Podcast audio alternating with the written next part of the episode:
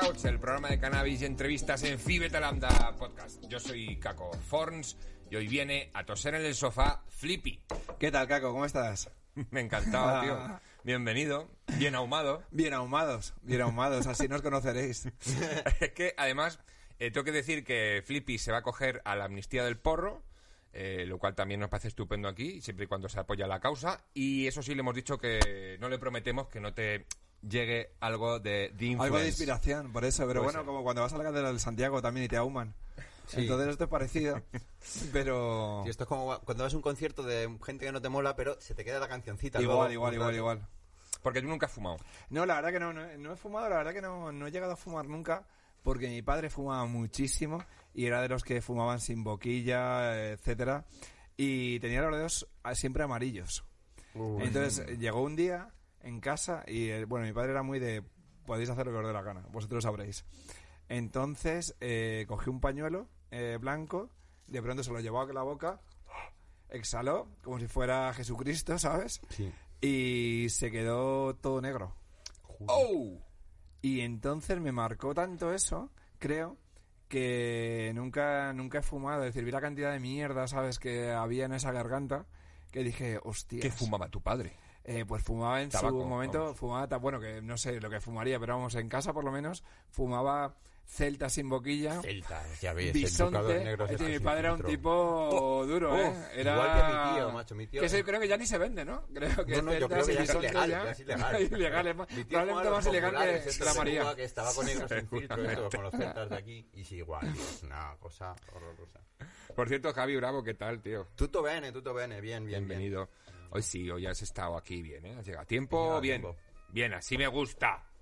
Eh, bueno, lo hemos, no hemos dicho nada sobre Flippy, pero porque necesita muy pocas presentaciones. Sabéis que es cómico, actor, guionista. Bueno, actor, yo actor no me considero. Es decir, que. Sí, Buah, sí, pero. sí.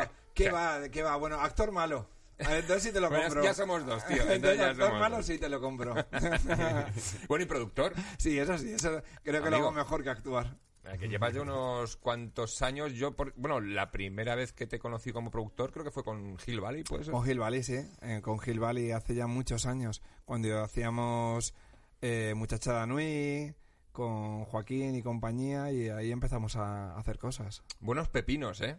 Sí, la verdad hecho. que sí, la verdad que sí. La verdad que casi todo muy relacionado casi siempre con la comedia, pero nos lo hemos pasado bastante bien. También he visto, puede ser que has eh, producido un videoclip de Frank T o algo así. Sí, lo que pasa es que durante, es decir, antes de producir programas realmente lo que hacía con mi hermano era hacíamos videoclips.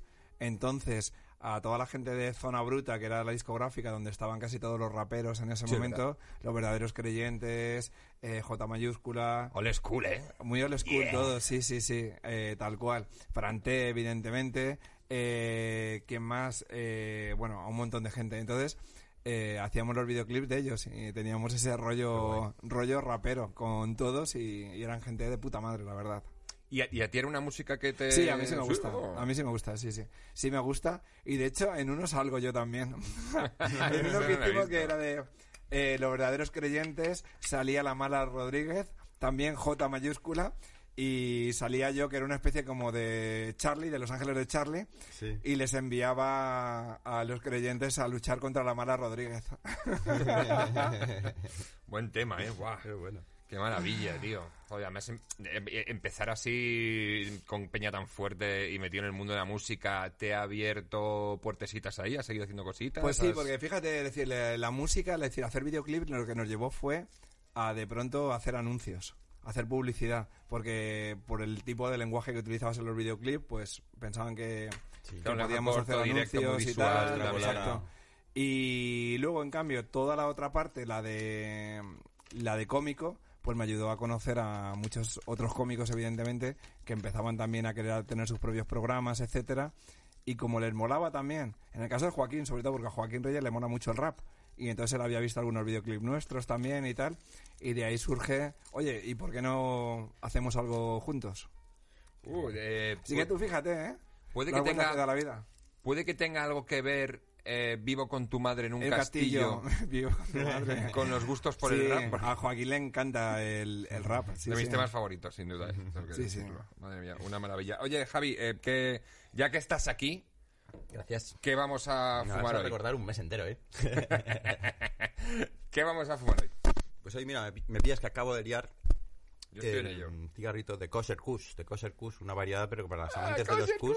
todos los que les gusten los Kush tienen que probar por lo menos una vez en la vida esta variedad. Es un es una panacea. Viene de un corte de Kush que se llamaba Jewish Gold en California, que lo habían hecho un par de compañeros que eran judíos y tal, y le pusieron ese nombre, el corte judío de la Kush. Pero De- respetan el Sabbat para fumar. Eso creo, porque han conseguido ¿En que serio? la bendiga un rabino. O sea, que algo han tenido decir, que hacer. algo- algo han tiene- tenido que algo hacer. tienen que han tenido respetar. ceder, ¿sabes? Ahí en algo han tenido que ceder. Esta día de hoy es la única marihuana que está bendecida por un rabino. O sea que... Qué bueno. Kosher Kush es la vuestra. O sea que es, es santa. Es santa. Está, Bueno, no sé si hay santos en, eh, en el judaísmo. No sé si se ha santificado, pero... no sé si tienen cromos de pero esos. sí se ha Pues no lo sé, porque en el fondo, eh, bueno, igual me meto... No, vamos, pero- vamos a darle, vamos a darle. pero Yo tampoco Jesu- tengo pero ni puta que- idea. Pero Jesucristo era judío, ¿no? Sí, sí, sí. sí, sí. Entonces, Sí, pero como muchos piensa- de sus confrades también eran judíos, entiendo. Eso es, eso es una cosa que yo nunca he entendido. Jesucristo era judío. No es como si el presidente del Madrid fuera del Barça. O sea, es como... ¿Verdad? No tiene sentido que estén picados Sí, ellos. porque al final es que son los judíos los malos de la Biblia, siempre, ¿eh? Todo el rato. Todo el rato. Sí. Sí, sí. Pero es que, claro, como se supone, ellos, lo, lo poco que sé, es que creen que todavía no ha llegado el Mesías. Entonces, Bueno. si no ha llegado todavía Es el como el Mesías... WhatsApp de que estoy llegando, estoy saliendo. Pues es lo mismo que tienen ellos con el Mesías. Están ahí aguantando. Que ya cuando llegue a ver qué hacemos. Pero Claro. que si no ha llegado él, pues lo- los colegas tampoco habrán llegado. Entonces yo creo que no tienen santos, ¿eh? No lo sé. Y Luego ahí en el, en el, en el chat iba a poner como si estuviese aquí en Twitch. En el, Ojalá. chat, en el chat de Israel, ¿no? Tienes un grupo con... ¿Te imaginas que, que me dejaran hacer esto en Twitch? Madre mía, me han echado ya cien veces. Fíjate, el tuit de los judíos, ¿no? Que se apuntar ahí en el muro. Eh, Ahí se dejan todos los, todos los posts. ¿Ha, ha visto lo que ha puesto este en el muro hoy? Madre mía. Eh, ¿sabes, ¿Sabes lo que me ha pasado buscando información para tu entrevista? Que, que me deja de ser curioso, tío. Que, eh, claro, tú es que antes aparecías muchísimo en Claro. muchos sitios. Eh, y además que hacías stand-up, eh, un stand-up duro, por cierto, lo recuerdo. Y, y buscando tu nombre salía mucha gente preguntando ¿dónde está Flippy? Ya, ya, ya, pues sí. Sí, lo que pasa es que es verdad que llevo un montón de años sin hacer eh, stand-up eh, y luego también sin aparecer en la tele delante. Y entonces, claro, la gente rápidamente se cree que ya no existes, que te han abducido, que te has ido con el Mesías a convencerla a ver si llega, ¿sabes? Pero no, no, no ha sido así. Realmente me he dedicado a producir y lo que pasa es que justo los últimos años me los he pasado viviendo en Latinoamérica. He estado viviendo en Colombia, en México, curiosamente. Y, y bueno, allí estuve trabajando haciendo una serie para Nickelodeon, en México otra para HBO.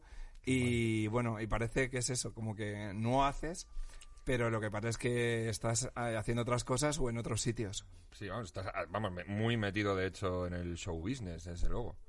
Lo que pasa es que verdad que las, los, los bolos ya no haces, ¿no? Sí. No, bolos no hago. Es decir, bolos, dejé de hacer bolos. Lo último que hice fue en el Beer Station, hace como cinco años, yo creo. eh, con Iñaki Urrutia, con, con Don Mauro, con, con Juan Soro y demás. Y. El este que- Sí, aquello, sí. Aquí, sí. aquello. Y ya lo dejé de hacer realmente porque en ese momento, sinceramente, creía que tampoco aportaba ya mucho a la comedia. Esa es la realidad. Es decir, me parece que llegó un momento en el que, en el que yo no disfrutaba, en el que no me lo pasaba bien Wow. y que tampoco creía que, que tenía nada que, que contar. Esa es la realidad. Y no sé, yo pero, por, respeto- pero por los temas que trataba. no, no, por- a, ver, a mí los temas me dan igual, es decir, siempre me da igual y tú me conoces desde muchos años, es decir, esto ahora que la gente va sin filtro, yo iba sin filtro. sí, sí. Desde el No, no, sí, 99 tío. sin filtro podía poner, ¿sabes? Directamente. No sabías que había filtro antes de que no, no, lo- porque, me- lo porque, porque no, porque aparte siempre ha habido una cosa con la que no he comulgado, que es la autocensura, Hmm. que me parece mucho peor que la censura. Entonces creo que también en el mundo de la comedia ha habido también mucha autocensura, que hay veces la entiendo, Es porque la gente dice, bueno, entonces no me van a llamar de aquí, de allá, etcétera y tal, pero también creo que no hemos hecho nada bien en, jugar, en entrar a ese juego, ¿sabes? Sí. Y eso, y necesitaba otra vez volver a hacer otras cosas, desintoxicarme un poco de la comedia y porque no he dejado de verla y volver a disfrutarla para volver para volver a hacer. Entonces, hace poco me invitó Masana a lo que hace del Yo Nunca y la verdad es que me lo volvería a pasar muy muy muy muy bien, lo reconozco y era un poco lo que tú dices, que era ir sin filtro. ¿Sabes? Pero pero no más sin filtro para provocar porque sí, sino va sin filtro porque es tu manera o mi manera al menos de, De hacer comedia, de, hacer sí, comedia, de de, de entender la contar las cosas, general. ¿sabes? Es decir, no voy diciendo, hostia, voy a buscar un chiste de cáncer para ver, no, no, no, sí, no, es sí, así. porque además cuando es así suele estar abocado al fracaso. Cuando es un chiste Bueno. para, para provocar, para no sé qué, para tal, pues al final se suele quedar en un... ta- pero se nota, las cosas que salen natural se nota y las cosas que son a propósito para ir a... tal. Bueno, de hecho, yo creo que el, el humor negro es uno de los que tiene que salirte de forma más natural. Porque además es que creo que es complicado hacer humor negro porque son premisas que generan muchísima tensión. Y con lo cual el remate para descargar esa tensión tiene que ser brutal. Claro. Y es un poco también lo que dices tú, Javi, que sí que es verdad que creo que, que la gente que hace bien en un humor negro es porque de verdad tiene ese sentido del humor. Que es una cosa que yo no entiendo que alguien no comprenda que las personas tenemos un sentido del humor que es como, o sea, que a ti te guste el humor negro es como si te gusta el color fucsia. Bueno, está, está claro, Sí. está, eh, está claro. Es decir, eh, es que hay un montón, un montón de casos, es decir, que, que has visto que la gente hace un chiste, no sé, de un, no sé, de un subnormal, o hace un chiste de un, yo qué sé, como lo de Will Smith de los Oscars, ¿no? Que ella dice, no, pero es que está mal, tal, pero es que es eh, violencia machista tóxica también y decir, hostia, entonces ya no puedo hacer un chiste con lo de Will Smith, lo de Chris Rock y tal, y tengo que estar pensando también si lo que voy a decir es que está afectando a otro colectivo. Hostia, es imposible, ¿no? A mí me contaba hace muchos años Beatriz Carvajal que hacía en el 1, 2, 3 eh, un personaje de tartamuda. Ujú. Y entonces, eh, igual, es decir, ya hace 40 años había gente que llamaba a la televisión española y decía, es que esa mujer no solamente hace de tartamuda, sino además de puta. Entonces, eh, había varios colectivos que se podían quejar a la vez. Pero sobre todo era que a los tartamudos les molestaba que saliera ella haciendo de tartamuda y que además fuera un personaje de puta, ¿sabes? Y decía Beatriz Carvajal, es que es comedia, es que es humor, punto, ya está. Si no te hace gracia, no te rías. Sí, ya está. Pero se resume a eso. Sí. Pero ese, ese hace- intentar hacer sentir mal a una persona porque se ría del humor negro, es que lo veo, lo veo muy cruel, porque es que la risa es algo tan involuntario como un bostezo. O sea, quiero, decir, y que puede ir en- incluso en contra muchas veces de tus propios principios. Que tú te puedes reír de algo. Ab- absolutamente, absolutamente. Pero es que tú te puedes reír de cualquier Si el cosa. chiste es bueno. A mí me vale. Es decir, a mí si el chiste es bueno, a favor siempre. Me da igual. Esa es la realidad. Y ya está. Y es porque aparte es eso, es un chiste, es un momento, sueltas un chascarrillo como sueltas con tus amigos, te ríes y punto. Y no vas buscando que yo piense, yo qué sé, yo hablaba de, de mogollón de cosas que probablemente mis monólogos ahora es imposible que se emitan. Eh, ninguna en Paramount Comedy mismo. Sí, es muy probable. Yo, yo creo, ser, ¿eh? yo creo que mis monólogos ahora mismo eh, no, porque, porque no, no, y es una pena, ¿no? Pero igual que los míos, no se podrían emitir los de Eddie Murphy, los de Richard Pryor y los de un montón de gente con la que, de en mi Eddie caso, yo me, yo me he criado viendo esa comedia y ahora dirían, es que no puede decir esto, es que no puede decir aquello, es que me estoy ofendido. Hmm. Entonces, eh, ¿Y dirías, en 1980 se podían decir más cosas que en el 2020? eh, no solamente eso, sino en el 2001, en el 2002, es decir, en los primeros 2000 se puede decir más cosas que ahora. Sí, Sí, bueno, por- ojo, ahora se puede decir lo que quieras. Otra cosa es que lo digas. Ya. Es decir, que no es que no podamos decirlo. Bueno, también en la otra cara de la moneda está el, el- el otro humor negro, ¿no? Que hay gente que, eh, que está confundiendo el humor negro con decir burradas, porque sí, es lo que decías antes, el humor negro requiere un remate que esté Claro. a la altura de la premisa. Pero es que ahí ya no hay un chiste, claro. O sea, muchas veces es que ni siquiera son chistes. Esas son barbaridades. Muchas veces es como, no, no sé qué, no, veo ninguna elaboración Y a la ahí. gente, ah, es que no me entiende mi humor. No, no, no, es, no es que no te lo has currado. O sea, Bueno, es, tam- es también como hay veces que hay como, eh, yo qué sé, como shows, ¿no? Que dice, hoy humor negro. Como si, oh, cuidado, ojo, ojo, cuidado, ojo, Cuidado, cuidado, ¿eh? Que vamos a lanzarnos ahí al vacío, ahí a lo loco, ¿sabes? Y dices, bueno, tío, es que lo- debería ser lo normal, ¿no? Algo que en mucho un más show- natural, Que, claro. que en una actuación tú pudieras ver a un tipo, yo qué sé, como Piedraíta, como Ignatius o como Biosca en su momento, ¿sabes? Es decir, me da igual. Es decir, que con tres tipos de humor muy diferentes, pero que el público se va a reír igual. Lo que pasa es que con cada uno se va a reír de una cosa diferente. Exacto. Porque tú además eres de, diría, la primera hornada de cómicos que pasó por Paramount Comedy. Fíjate, mis referencias son Beatriz Carvajal, así que... Aquí estamos, aquí unos cuantos dinosaurios de la comedia hablando de los chistes de 1980. que No, pero, pero sí que es verdad, sí, sí. Es decir, mi primer monólogo en Paramount fue eh, las campanadas del año 99, así que imagínate. Oh. y bueno, yo es que me acuerdo el además... anterior milenio para los millennials. Flipa, ¿eh? Me acuerdo además que, que, claro, cuando tuviste ese personaje que tenía mogollón de peso en el hormiguero, Igual. eh, mi- yo recuerdo eh, familias como indignadas cuando iban a ver eh, tu, tu show Ah, de ya, ese era maravilloso. claro. Claro, porque la gente... A Pero ver, es que eso es lo mismo que le pasó al que hacía de padre de Blossom, que era humorista él, y la peña iba a ver como, bueno, pues iba a hablar con un, un rollo familiar, un tal, y el, el cómico no tenía nada que ver con el personaje que actuaba. Pero yo es que eh, creo que esa es, esa es realmente ser cómico, realmente, Claro. ¿sabes? Es decir, que eh, aparte a mí me hacía mucha gracia con lo del hormiguero, porque claro, venían un montón de padres, como dices tú, con niños que además se sentaban en primera fila y yo soltaba mi rollo. Y mi rollo, lo que yo sí. hablaba, mis cosas. Claro. Y entonces salían indignados y me decían, pero ¿cómo has dicho esto? Tal, no sé qué, no sé cuántos, esto, lo otro. Entonces hubo un momento en el que teníamos, tuvimos que anunciar que era un show para mayores al menos de 16 años o, o, o niños que venían por su cuenta, ¿sabes? Me daba igual. Niños que por su cuenta con un, con un paquete de Celta claro. y hay una Tu botella padre de es whisky. para mayores Y de entonces 16. esos niños los quiero en primera fila.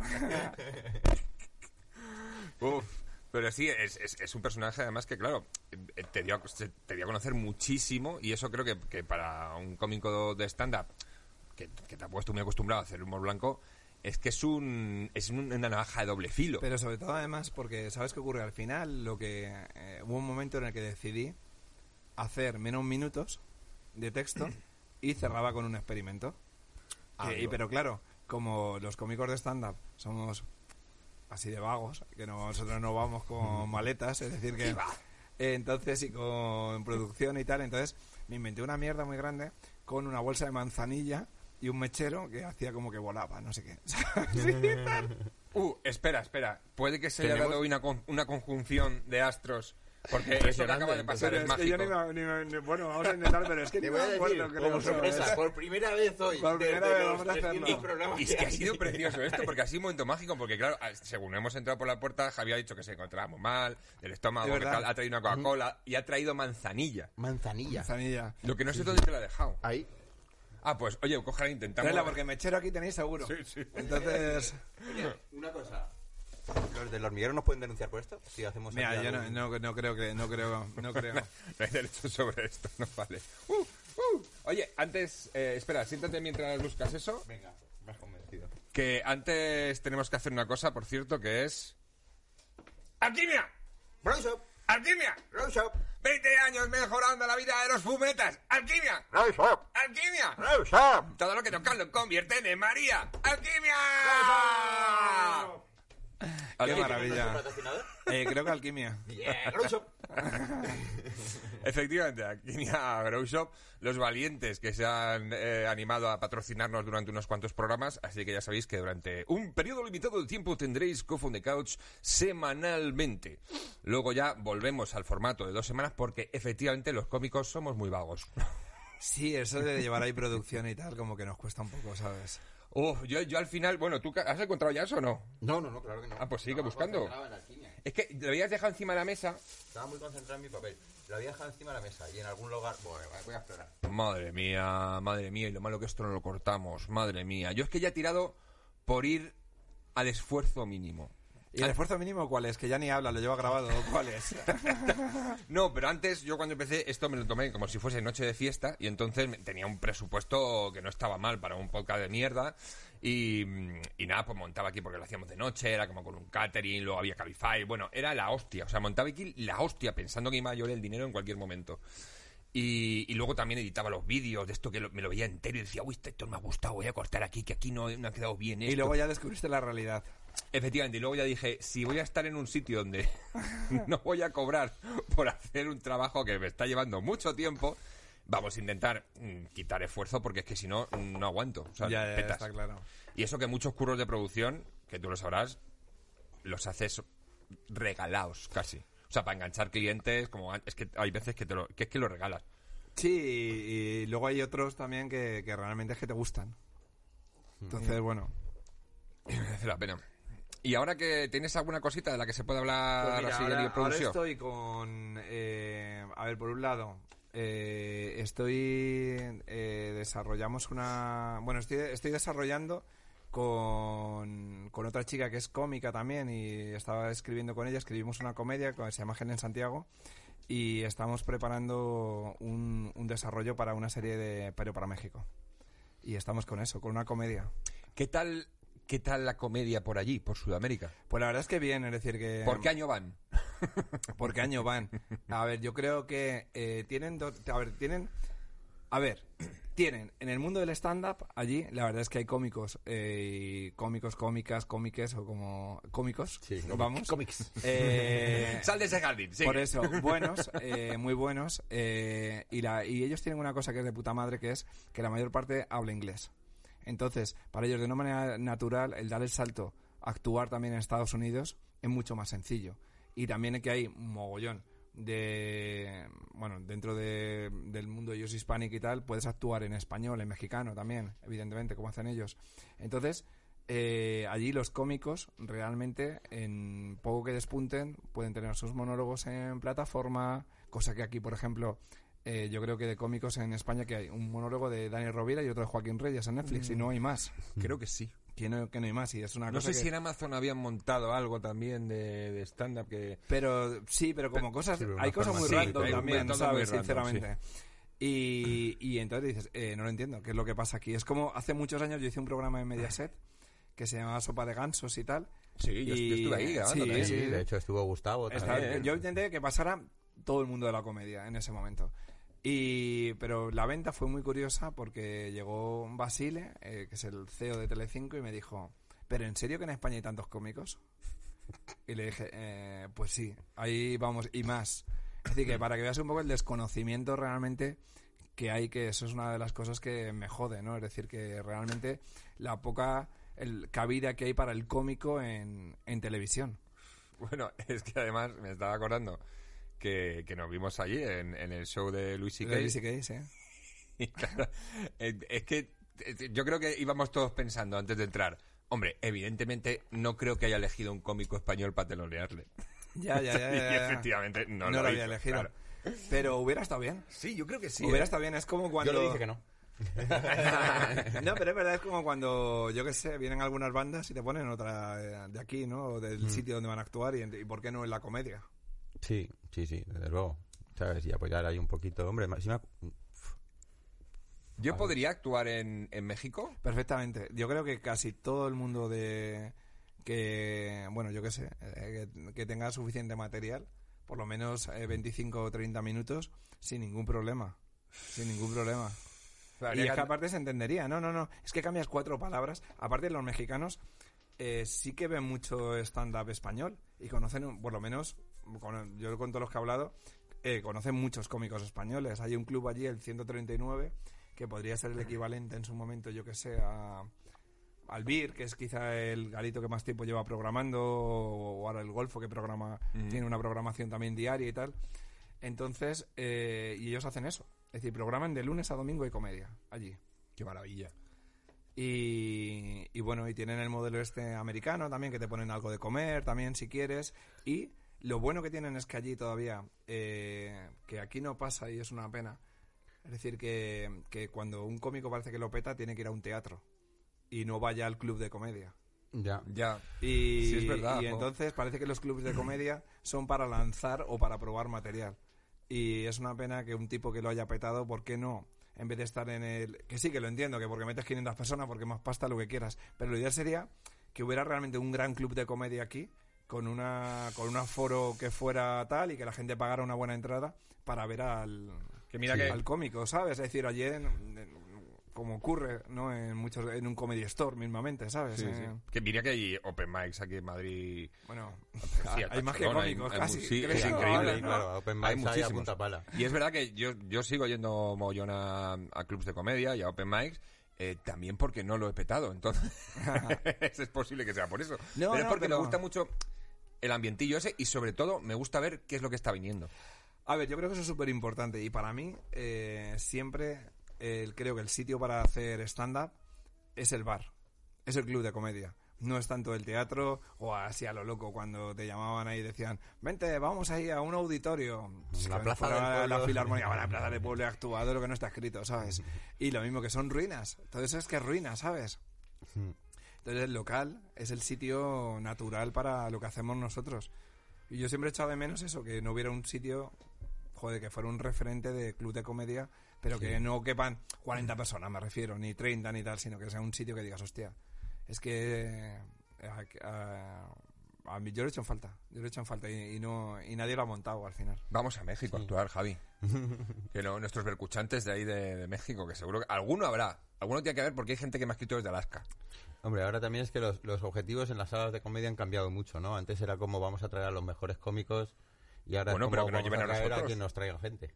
Hombre, ya, está. tal Ha cual. cambiado, ha cambiado mucho, ¿no? Antes había, sí que había más preocupación por el cartel, ahora es... Más preocupación por el nombre, porque Sí. te creías que el nombre eh, te iba a traer gente. Entonces, bueno.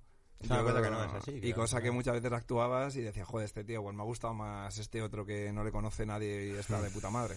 Sí. Pero bueno, eso ha, Sí, sido, eso me suele pasar. eso ha sido así siempre, ¿eh? Ha sido así siempre. Pero eh, en, México, a ver, claro, yo es que he escuchado muchas historias de México. Sí. ¿Es tan peligroso como dicen? ¿Has tenido que tirar de navajilla? ¿Han tirado de navajilla contigo? A ver, yo he tenido suerte y, y no. Pero eh, es verdad que la primera casa que viví en Ciudad de México eh, no me dieron la llave del portal. Entonces eh, tenía que, cuando llegaba por la noche, tenía que timbrar y venía un, venía un vigilante, bueno, digo vigilante por llamarle de, de alguna manera. Un señor con un señor palo. con un disfraz. y entonces eh, te abría y tal. Y recuerdo una noche que el tipo se quedó dormido. Y es- tuve que aporrear, tal, llegó al rato, le dije, hostia, pero que, ¿qué tal? Que no sé qué. Bueno, y ya otro día, eh, no abría. Vino, a- me dijo, no te abro. Y le digo, ¿pero por qué no me abre? Y dice, porque creo que le van siguiendo. Y digo, pues con más razón, ábreme. pues abre, cabrón. Claro. Y entonces me dijo, ya, pero es que si le abro y justo asaltan, digo, pero usted no ve que estoy yo solo. Oh. Así que al final dije, cabrón, ábreme la Bastante puerta. surrealista. ¿no? O dame tu pistola, por lo menos, No que te me abro, pueda que te defender. Y luego ya me cambié, me cambié a otro sitio. Oye, y luego de México a Colombia, o sea, te has- te has- Al revés, primero estuve en Primero en Colombia, Colombia y luego en México. y luego en México. En O sea, has México hecho la- la- Bueno, en México se estuve viviendo un año. Eh, un año y, y poco. En y Colombia, en luego Colombia México, seis has hecho la, la serie de Netflix entera. O sea, Sí, sí, la sí. y De hecho, mira temporada. dónde ha acabado. la última temporada aquí. Esto, esto va a ser un trampolín para tu carrera, Zipi, no te Está preocupes. claro. Narcos el bajón. Oh, me gusta. ¿Y que en Locombia, ¿dónde dónde- ¿en qué parte de Colombia estuviste? En Locombia, has dicho. En Locombia. ¿Qué tal, qué tal, qué tal el, el judío? ¿Cómo va? Tú vas a ir, vas a ir percibiendo una cierta decadencia en nuestro Una comportamiento. Sí, sí, quizás vayas No, percibiendo. por Colombia bien, porque en Colombia me lo pasé, me, me lo pasé bien también. Colombia mola. ¿Y te, mucho. cuál te quedas de las dos? Es para hacer, es que me no, toca con hacer México, un viaje. con Ciudad de México, sin duda, pero Sin sin, duda. dudarlo. Sí, sin con Ciudad, de dudarlo. México, con Ciudad de México. Bueno. Pero estuviste en las partes bonitas de Colombia. Estuviste en Santa Marta y todo eso. No, ahí no he estado, estuve en Bogotá. Ah, estuve en amigo, Bogotá, es que Bogotá, te he únicamente. ¿Tú conoces, conoces bien Colombia, Javi? Conozco algunas Allí tenía otro Colombia, podcast. Conozco Medellín. Pero De otra cosa. claro. De café. de café. ¿Y por qué conoces tú? ¿Por tus viajes circenses? por viajes, por viajes circenses, por gente, ahí sí. ¿Viajes de negocios? Eh, viajes circenses, básicamente, viajes de trabajo. Pero bueno, sí, Colombia me gusta mucho a mí. Es uno de los sitios que mejor recuerdo tengo, especialmente de Medellín. De Medellín. Sí, de Medellín la peña te trata muy bien, muy bien. No es el Medellín de los 90 este que sale por la tele, que, ay, me tengo que esconder, no sé Hombre, qué. ya. Tiene sus zonas Bogotá calientes como tampoco. todo. Pero claro, sí, Bogotá, igual que Bogotá, claro, ya es más tranquilo, ¿no? Es la Bogotá Netflix, ¿no? Es, es otro rollo.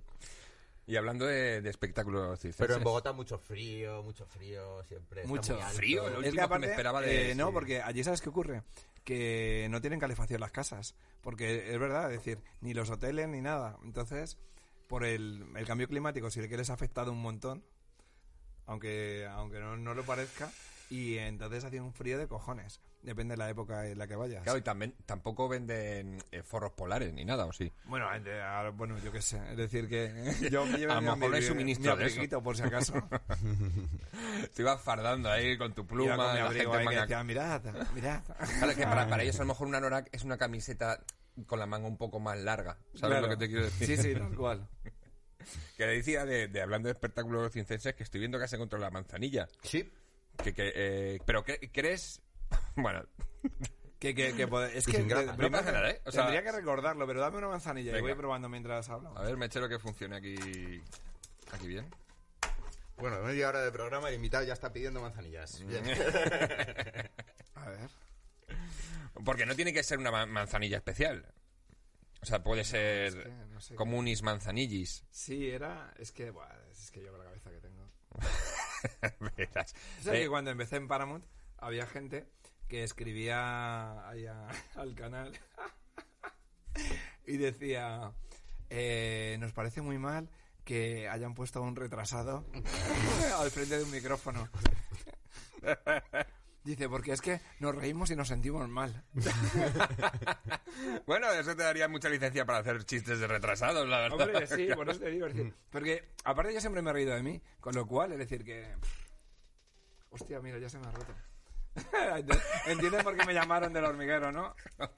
Esto tenemos producción, no te preocupes que tenemos producción. Porque lo del hormiguero no había ninguna base científica, ¿no? Quiero decir, no, no tienes una carrera de ciencias o algo No, así. no tengo ninguna carrera de ciencia. No, lo que pasa es que eh, en principio se quería hacer una ciencia como, como muy correcta y, como- explicándolo y que salieran ahí explicaciones de tal. Y el primer día que fuimos a hacer el programa falló todo. Esa es la realidad. Entonces eh, hablé con Pablo y le dije, oye, mira, digo, podemos hacer una cosa, que es que no salga la sección, porque aparte lo que habíamos hecho era una movida que, eh, que se, nos, se nos pasó de tiempo moverlo y entonces se solidificó y no tenía ningún sentido lo que íbamos a hacer. o demostrar que hemos fallado. Y ya está, porque la ciencia al final es eso, ensayo-error. Claro. Y compró el cuento y, y a partir de ahí fue perfecto porque ya no tenía que hacer nada bien. Hay que demostrar por qué ha fallado. ¿Porque qué estudiaste? ¿Te- eh, ¿Hiciste alguna carrera o algo? Buah, yo estudié, pero no tiene nada que ver. Yo estudié, eh, ojo, cuidado, comercio internacional e implantación de empresas en el exterior. Bueno, el círculo se cierra y estás ahora con business en el extranjero y Eso cosas sí, de estas. O sea sí, que, eso sí, ojo, eso sí. ojito. Pero estudié eso. A ver, que luego me valió, porque realmente cuando empezamos a montar la productora y tal, bueno, pues tenía unos mínimos conocimientos. A ver, voy a, voy a hacer esto, a ver. Pero probablemente es que no recuerdo ni que sea esto. Es que... Era ahora ahí. No, no es esto, es que no sé lo que es. Hubiera flipado, si quemas la y listo, yo empiezo a volar aquello. Pero esto era, flipado por un pero esto era lo del programa, ¿sabes? Cogías eh, esto, una mierda, un trozo de, de manzanilla, poníamos un mechero, no pasaba nada y eran minutos de televisión con un plano fijo, haciendo minutos de oro. ¿Era así? Y le diciendo, es que no, no, a ver, es que no me ha pasado nada. Paro, paro, espera, volvemos a empezar de nuevo, ¿sabes?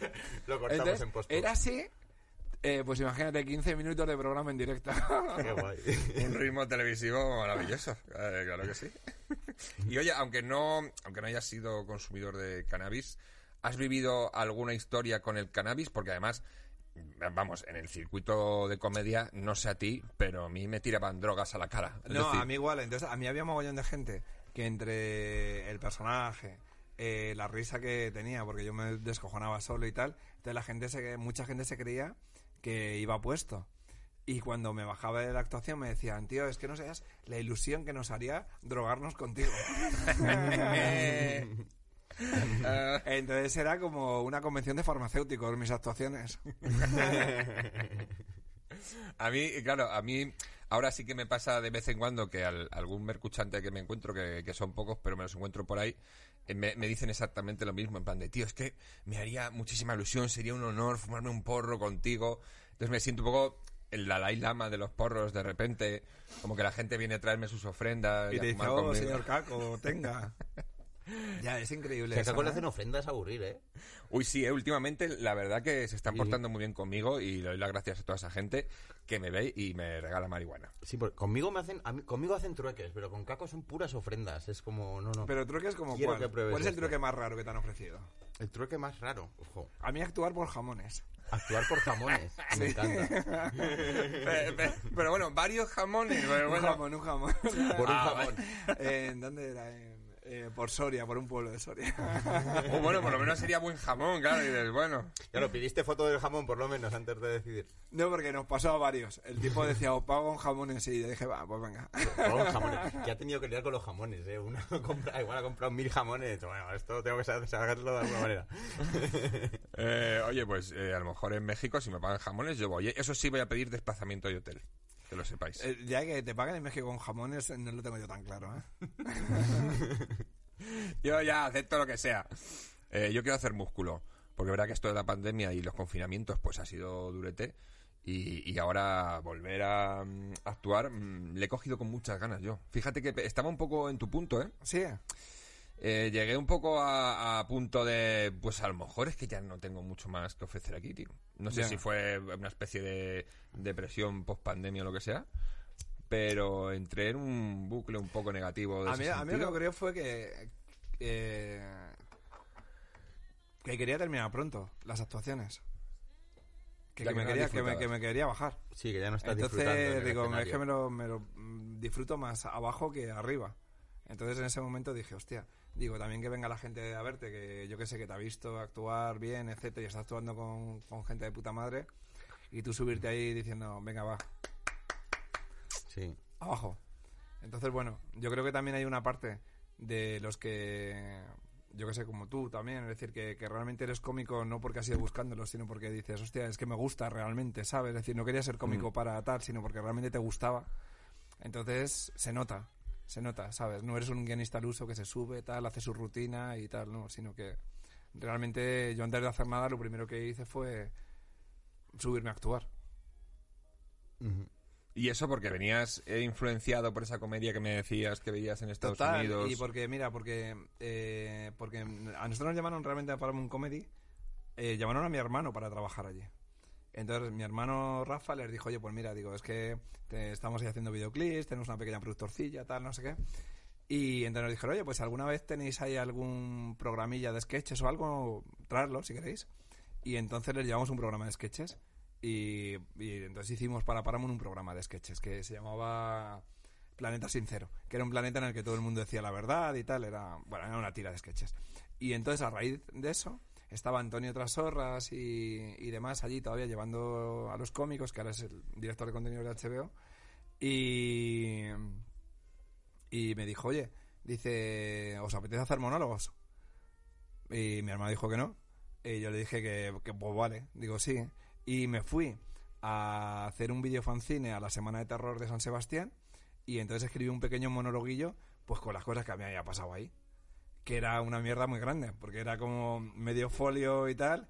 Eh, lo fui a hacer y, y ya está, y ya está ahí. Recuerdo la primera actuación que claro fue la hostia porque fue en un bar donde Paramount probaba texto por recoletos en el que había gente que yo- supuestamente profesional que ensayaba tal, llevaba el material y decía, madre mía, digo, yo voy a hacer aquí el pamplinas cuando me suba allá arriba, ¿sabes? Digo, esto.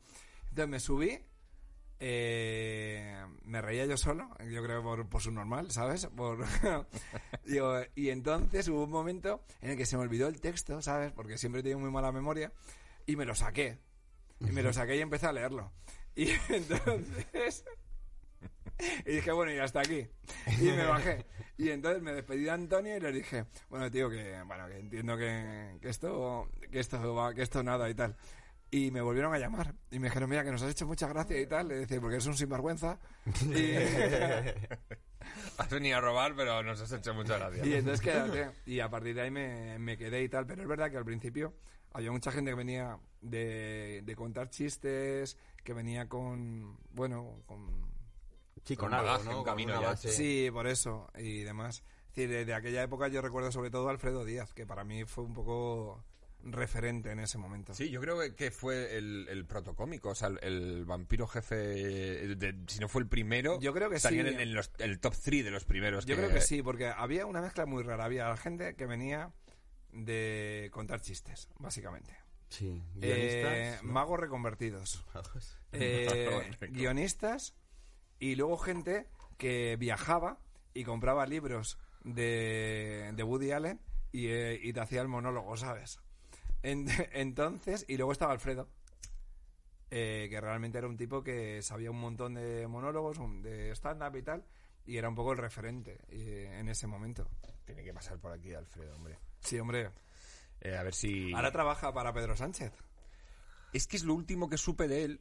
Que- o- lo que pasa que me parece Igual como está una... enterrado en la Moncloa, porque es lo último que ha sabido la gente. Pero es que pensaba que era una, una leyenda urbana. No, no, no, Sí, no, ahora el- está. el- el- Está en el gabinete de comunicación de Pedro Sánchez, por lo menos hasta lo que yo sé. Pues tiene chistacos, ¿eh? O sea, tiene, tiene chistacos Pedro Sánchez. Uf, pero eh, digo yo, le escribirá, supongo que lo, lo- pero le escribe los discursos de No estos tengo, del no tengo Congreso. ni idea. Yo Alfredo la verdad que hace mucho tiempo que no, que no le veo, pero, pero sé que está ahí. Bueno, pues es decir, es eh, el fantasma de la Moncloa. vamos a contactarle, hombre. Vamos a, vamos a meter mano ahí en el Congreso. Ya hemos traído aquí algún, algún diputado. Sí, Sí, de, de, de Más Madrid. a mí me llevaron a leer al Congreso, ¿eh? no te lo pierdas. Estuve- qué? Pues porque... Por la prueba del parón, y dijeron, este tío lee. Claro, dijeron, claro, me dijeron, este tío con la adicción que tiene se le entiende de puta madre, ¿por qué no? Y dice, puede pasar por uno de nosotros. Y me invitaron, sí, sí, cuando fue el aniversario de la Constitución estuve leyendo ya artículos ahí en el Congreso. Sí, me, han, me han pasado cada cosa extraña en todo lo de la comedia. Así, en la comedia de, de momentos con los que te vayas a quedar, de esto que lo recordarás siempre. Pues mira, sobre todo, con lo que me queda es que no recuerdo casi nada. Es decir, que creo que me lo he pasado bastante bien en la comedia. Creo que eh, hay cómicos, yo que sé, como Agustín Jiménez, que es una enciclopedia andante de, de anécdotas y recuerda todo. Eh, pero, pero no sé, es decir, yo la verdad que... No sé, me, que- me quedo con, con lo bien que me lo he pasado, sinceramente. Con lo bien que me lo he pasado y, y sobre todo actuando en, en sitios a veces muy marcianos, como cuando te llamaban para una convención. Y recuerdo una que nos llevaron hasta Canarias, nos pagaron los vuelos, un hotel de puta madre.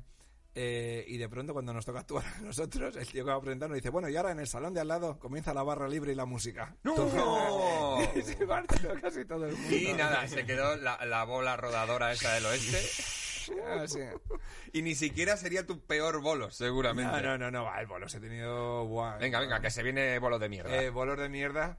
Joder, es decir, eh... Hostia, recuerdo uno con, con, con Juan Luis Hurtado, que era otro cómico de Murcia y tal, hace mucho tiempo, que le tuve que sustituir un momento porque se cagó literalmente encima, ¿sabes? Estaba mal de la tripa. Y es la única vez que, que he actuado con alguien que se había cagado de verdad, ¿sabes? han hecho mucha mierda. No, no, demasiada. Es que, es, que Y luego, normal, y ¿eh? luego otra vez, el otro día estaba con Pepón Fuentes y, que, y, a- y me y recordaba con Pepón una vez que me llamaron para un bolo y no fui y envié a Pepón porque ha- había gente que decía, es que Humberto, Piedraíta, tú os parecéis y tal, pero estaba también, había un, un plan B que era Pepón, ¿sabes? que era no conocido y entonces que podía valer por un doble de cualquiera. Entonces envié a Pepón a un bolo que eh, me esperaban a mí. Y claro, cuando llegó, eh, Pepón le dijo el del bar, pero eh, tú no eres Flippy. le dijo, ya, pero es que él no va a venir. Vaya marroncito. Entonces eh, llega el tío eh, y le pidió a Pepón que se hiciera pasar por mí. Le dijo, bueno, dice, tú cuando te presentes, di, hola, ¿qué tal? Soy Flippy. No, hombre, no, no. Entonces, a Pepón le El, dio... no- el plan no podía A fallar. claro. Pepón le dio tanto apuro que me acabó llamando por teléfono durante la actuación para todavía hacerme arruina todo. Entonces acabé entrando, yo estaba en un bar y acabé entrando por una, en una actuación en Murcia por teléfono. Ay, Dios mío. Ay, por Pepón. Le traeremos también, hombre. A Freddy y Pepón, tío, tienen que pasar por aquí. Es, es un buen combo. estoy trabajando. Pues eh, luego estaba pensando, cuando hemos hablado de, de Muchachada Nui, que en su día es verdad que era un, un- O sea, ha ido ganando mucho con el tiempo, quiero decir. Sí. Porque en su día es verdad que se recibió como un programa muy, muy freak, eh, muy raro. O sea, que en realidad era adelantado a su tiempo, quiero decir. Tota- totalmente, pero yo creo que ahí la apuesta de, fíjate curiosamente, de televisión española, eh, por esa confianza que nos, es que nos firmaron dos o tres temporadas del tirón. Es que tras horas es verdad que ha hecho. eh, que antes hablamos de él, ha hecho mucho por la comedia directa e indirectamente. Eh, absolutamente, absolutamente. De, hecho, si no hubiera estado Antonio, pues Joaquín y compañía tampoco habrían salido. Esa es la realidad. Entonces, eh, entonces bueno, sí, es decir, yo creo que yo creo que ellos lo han hecho lo han hecho muy bien. Ah, Y luego aparte está el universo de animación de Joaquín Reyes, que a mí lo que más lo que más me gusta realmente y lo que está haciendo en animación. Ahora, por ejemplo, Joaquín, Ernesto y Miguel Esteban están preparando la primera serie de animación Joan Adult, como las llaman ahora.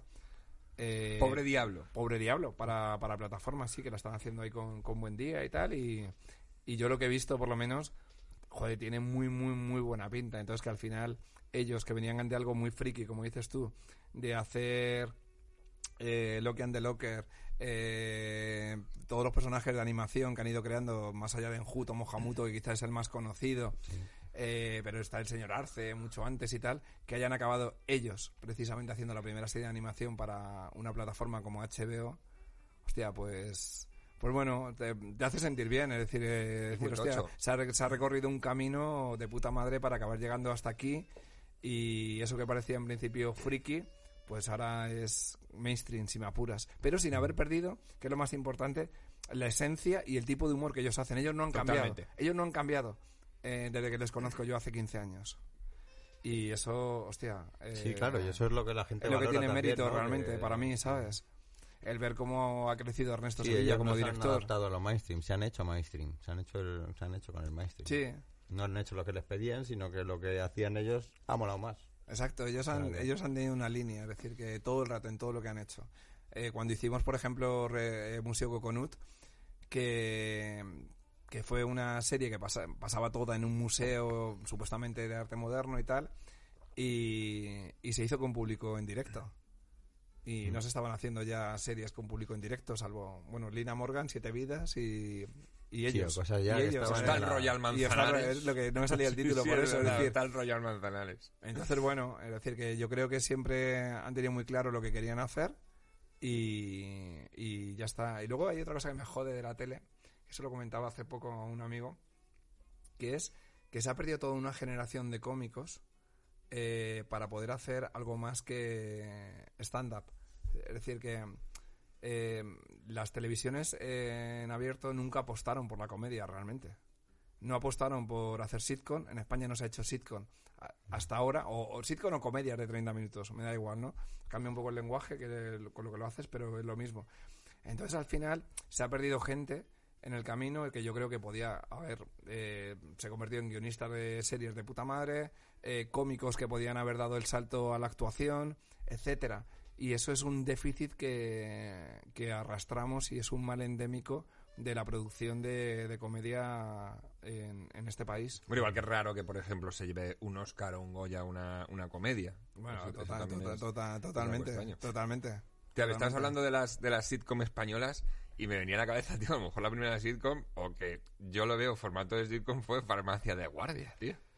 Pues, a ver, eh, sí, es decir, eh, el problema, eh, Farmacia de Guardia, los problemas que tenían era que ya nos íbamos a series de una hora o de 70 verdad. minutos, que ese es otro mal tal. Porque si me apuras, incluso Pepe y Pepa eh, Sí. también eh, tenía un esquema muy de comedia, era la casa, tal, no sé qué, eh, y cosas así. Entonces, eh, yo creo que ese es otro problema, tío, que es que eh, se nos ha pedido también hacer series de 70 minutos. Sí. Y a ver, ¿qué te aguanta 70 minutos? La que se avecina, que no hay quien viva, que son casi sketches muy Mm. bien hechos, muy bien producidos, muy bien rodados, con el tempo de esa comedia, pero lo demás, aquí por eso hemos tenido que hacer siempre dramedias. Y acabar Sí. mezclando Aquí han empezado comedia como muchos intentos con drama, hacer- eh, con 16 personajes, con un montón de tramas. ¿Pero por Mm. qué? Porque al final la comedia tiene que durar 25 o 30 minutos, no más. Para Sí. mí, ¿eh? Sí, sí, no, había la... ¿Cómo se llama? Los ladrones van a la oficina. Joder, esa era buenísima. Era Sí, muy buena. hostia. Muy buena. Ahí fíjate, decir, la cantidad de talento que había ahí concentrado, ¿eh? Sí, había para hacer muchas cosas, pero es lo que tú dices. Al final sí que se, cuando se apostaba por una sitcom siempre acababa siendo eh, algo pervertido, que acababan todos liados con todos y ya se convertía más la- el protagonista del drama que la propia comedia y ya derivaba en otra cosa, ¿sabes? Bueno, Cuando- sí. Y luego pasamos a los programas de entretenimiento en el que realmente empiezan a desaparecer la figura del cómico Ujú. muchas veces y empieza a poner ya pues el que ha salido El en tal amarillismo programa, también, el tal, el no sé qué y no ha jugado nada a favor de de nuestra profesión. Pero es verdad que al, al cómico de stand-up mm, ha tardado mucho, se le ha tardado mucho en dar oportunidades para la gran pantalla y uno de los que pegó la pata en la puerta y abrió el camino creo que fue Dani Rovira, vamos. Eh, que- Sí. que creo que la gente empezó a decir, ah, coño, que esta gente encima actúa bien. Ah, y, Pero y encima es, como, buenos es, como en su, chistes, es como en su momento cuando el Club de la Comedia popularizó más los monólogos y toda la gente que venía de Paramount Comedy, de nuevos cómicos que estaba haciendo bares, pues se, se valió de eso. Vale, a mí me daba igual que actuara alguien famoso en el Club de la Comedia porque sabía que al final lo importante era que el monólogo como, como disciplina estaba llegando a mucha más gente. Claro. Y es decir, que haya gente como Dani que lo pete, pues, pues claro que viene bien a todo el mundo y que de pronto pueda actuar y que te haga una peli que además esa peli funciona. Mm. O que ahora esté, pues eso, es decir, los late es más normal, es decir, tú estás con Broncano, pero también eh, Dani Mateo en su momento Noche sin tregua también, Sí. eh, también abrió ahí un, Sí. un camino, es decir que, bueno, Andreu. Berto, etcétera y demás. Sí, pero ahora, por ejemplo, Pero- también ves a Leo, a Leo Harlem, que ha sido puramente stand-up eh, durante muchísimos años y ahora le ves protagonizando pelis. Y si te fijas, eh, las pelis y personajes que hace es el mismo discurso costumbrista Sí. que él hacía en sus monólogos. Mm. Que, que a mí, él me parece el, el gran valedor del costumbrismo español, que realmente ahí siempre, eh, joder, ha habido muchísima comedia. Es decir, Berlanga, eh, todo el mundo vive de ese costumbrismo. Y Leo eh, lo hace y te lo cuenta muy, muy bien. Sí, Sí, sí, muy el- natural.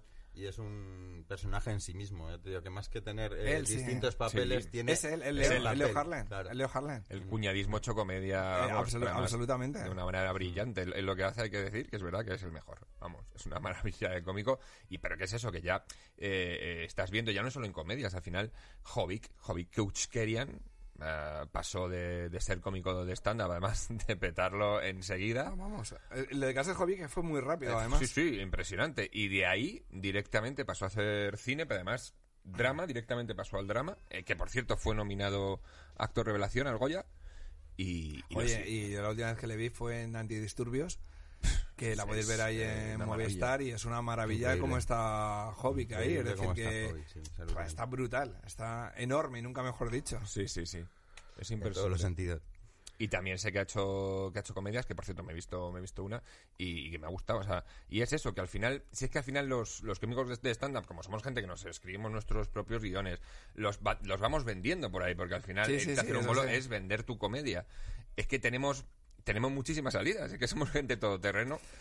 Por eso te digo que yo espero que ahora con, con las plataformas y demás eh, haya más hueco para, para precisamente para eso.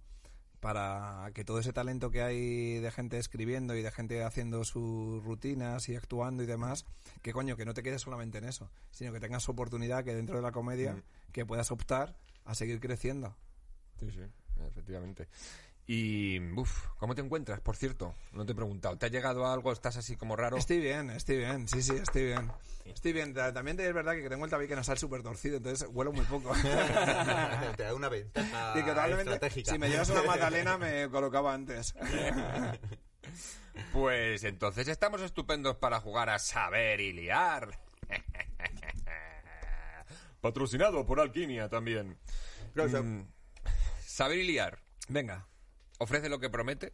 Quiero decir, eh, te yo te lo voy a explicar, pero, pero es, es sencillo. Tú tienes que liarte un porro en el menor tiempo posible ¿Vale? mientras te hago preguntas de cultura general. Buah, venga, va. No sé qué va a ser más complicado. Eh, hay ayudas, quiero decir. eh, yo Sí. te voy a decir ya, tú empiezas a liar el peta ¿Vale? Para responder, que esto te lo recordaré, tienes que parar. ¿Vale? Si aciertas, continúas liando. Si no, sigues parado y el, y el Vale, este es el tabaco. Eh, ah, bueno, esto es, esto es hierba, eso- pero bueno, puedes hacerlo simplemente con hierba si quieres o lo Vale, que tú no. quieras. Pero no. eh, Vale, se, se mezcla para, para diluir la, la María, entiendo, ¿no? Eh, No sé si diluir es la palabra, pero-. Para rebajar. Para, Para puede ser- rebajar. Bueno, eh, es, o es una mezcla, sí. Le, le puedes meter diferentes picaduras, no tiene por qué ser tabaco. Venga, va, pues empiezo. ¿Dónde está el papel? ¿Es este? sí, sí, sí, espérate. que esto es importante, esto va a ser importante. La pega es la parte esta brillante, es decir, es lo que Ah, cuando tú hagas vale. así, vas a tener que chupar y pegar. Vale, perfecto. ¿Vale? Aquí tienes un filtrito. Vale. Y- Bueno, pero, pero lo que haga, eh, tú lo pruebas. Hostia, Y a, y a ver. A mí me, olvida el tabaco. me lo, me lo fumo estoy yo de sí. acuerdo, estoy de acuerdo, ¿eh? Yo estoy muy de acuerdo. No pasa nada. Cuando Y digáis. Eso, que tienes ayuda. Si te bloqueas en una pregunta, me puedes pedir ayuda y te doy tres opciones de respuesta. Vale, venga. Todas las que quieras, además. Eh, empieza ya, venga. Que ya que ¿Empiezas eres- preguntando o empiezo haciendo? Tú empieza, tú empieza. Tú Yo te voy a dar también un poquillo ahí de, de margen porque, claro, si eres Nobel total, es que, claro, lo vas a pasar un poco mal. Empiezo. ¿Qué tipo de animal es un cocapú? Para. Eh, paro porque no sé de qué me estás hablando. Ayuda. ¿Tienes un roedor, un perro o un marsupial? Eh, ojalá fuera un marsupial. Uy, eh, es un perro. Es un perro. Mezcla de cocker y paddle o algo así. No sé, es súper feo, parece una señora. Mira, pues al canuto que voy a hacer lo vamos a llamar así. Va a ser esa mezcla. Va a ser el cocapú. Un cocapú. Vale, pues sigues parado entonces. Eh, ¿En qué parte del cuerpo se encuentra el húmero? Eh, en el brazo. Bien. Puedes seguir. Avanti. ¿Cuál es la diosa griega del amor y la belleza? Eh, Venus. La otra. Afrodita. Afrodita. Afrodita. Pero bueno, que el Venus puede ser el mote, ¿no? O sea, al final. Y mejor maquinilla de afeitar. Eh, ¿Cuál es el nombre de pila del pintor Monet? Eh, pues es que le conozco por el apellido. En el móvil le llevo así. Pero. Gustav. Eh, ese creo que es Klimt. Eh, no, este es Claude. Claude. Claude Monet. Claude Monet. Mm, ¿De qué ¿Me lo color? seguir? No, no, ya verás, se me acaban las preguntas muy rápido aquí. ¿De qué Sí, color es un rubí? Eh, un rubí eh, de color azul. Uy, Es que no compro joyería. No compro joyería. Es rojo, es rojo. Eh, te recuerdo que tienes todas las ayudas que quieras, ¿eh? Vale. ¿Qué año siguió al 1 antes de Cristo? Eh, el 1, esta tiene trampa. Eh, uno antes de Cristo. Eh, el 1 después de Cristo. Bien, Correcto. Efectivamente, correcto. Eh, voy a darle un buchito del agua para dejar un poco más de tiempo. Sí. Tú echas ahí tabacazo. Y que probablemente. Uy, Hostias. mira, mira, me está echando muy poco a poco y ha visto que ya se ha ido al más radical. Ya ha ido. Me vas a romper el presupuesto. Bien. A ver, No, no, eh, ¿qué, ¿cuál es el roedor más grande del mundo? Para. Pues si tienes que estar parado. Tienes ayudas. Eh, ayuda. Eh, vale, tienes el castor, el capibara o el ratoncito Pérez. Eh, el castor. El capibara. capibara. Capibara, Capibara. es Bien, bien tocho. Em, venga, sigo. ¿Qué actor protagonizó la serie de culto Me llamo Earl? Ah, eh, James R. L. Jones. No, no me acuerdo. Eh, a ver, dime de pruebas. vale. Eh, Chris Farrell, Jonathan Masbath o Jason Lee. Jason Lee. Sí, Bien. efectivamente. Bien. Yuh. A ver ¿Hay que cómo vas. esto? Ay, Dios mío. Sí, sí, estaría, estaría bien si poner no, te Está como tu padre, da igual. En tu caso. Sí, Claro, Claro. por eso. Voy a hacer un Rafael. Uf, esta es complicada. ¿Qué significa el nombre de la marca Reebok? Eh, ah, pues ni idea. Es decir, ¿qué, qué opciones?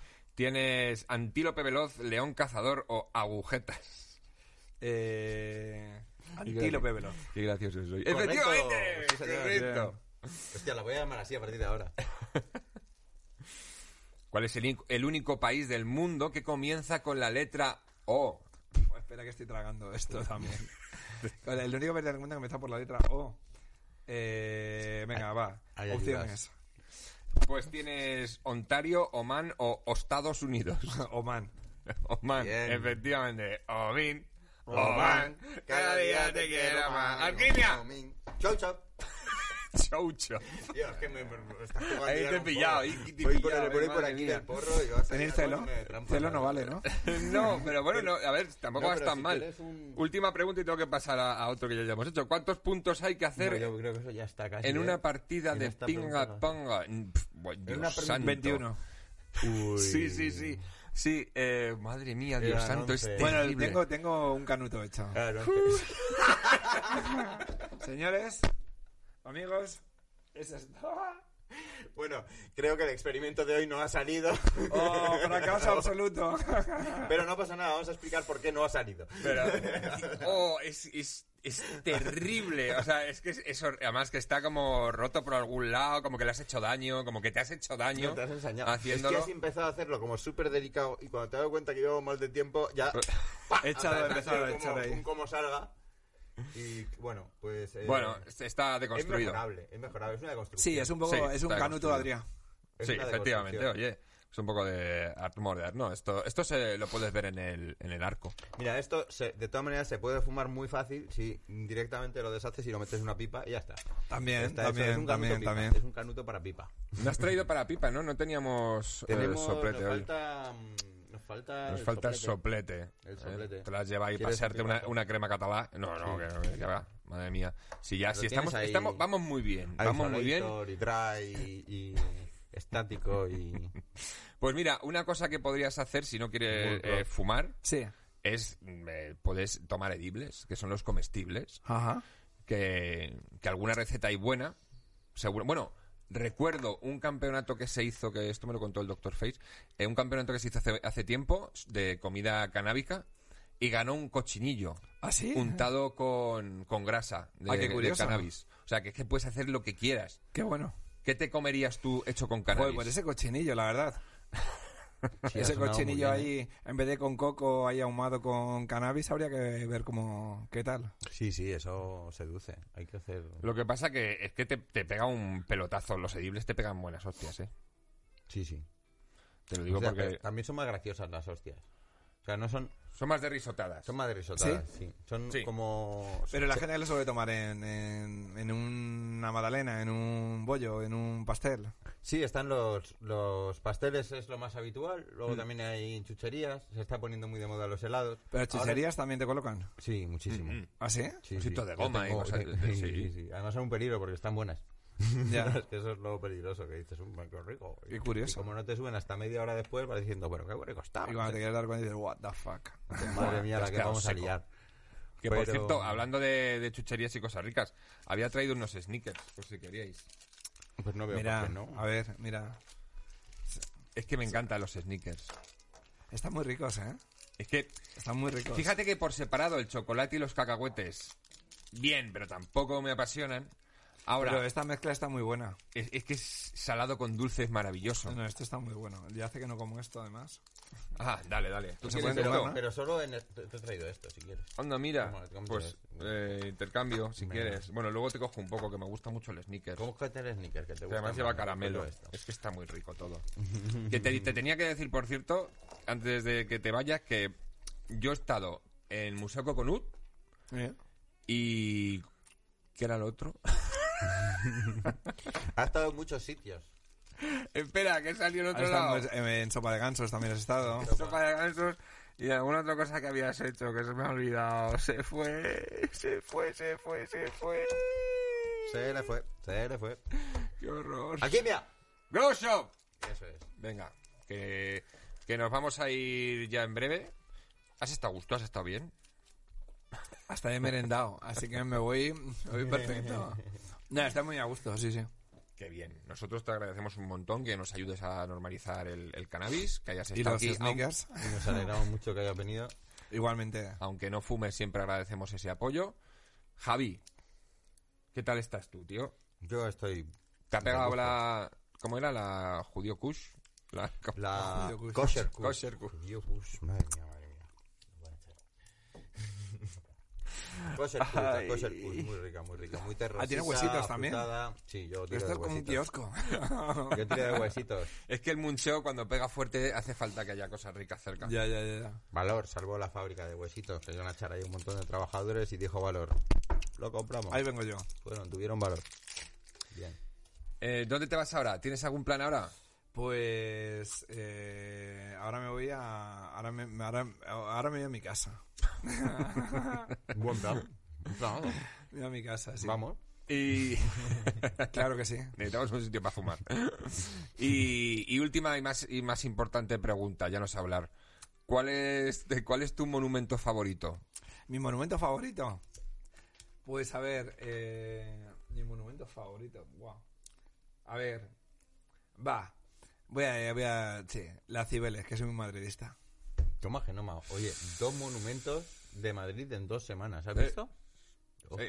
Si es que tenemos unos monumentos en Estamos, Madrid estamos... que son la hostia. Sí, sí, la semana pasada nos dijeron la estatua de Satán del Retiro. Esa mola, ¿eh?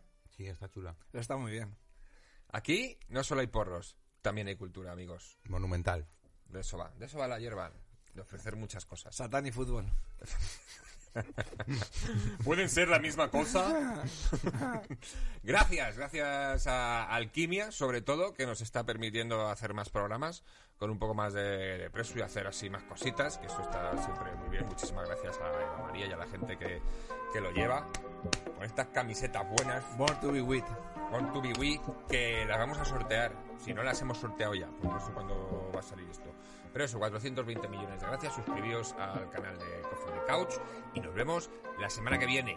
Ya puedes volver a la realidad.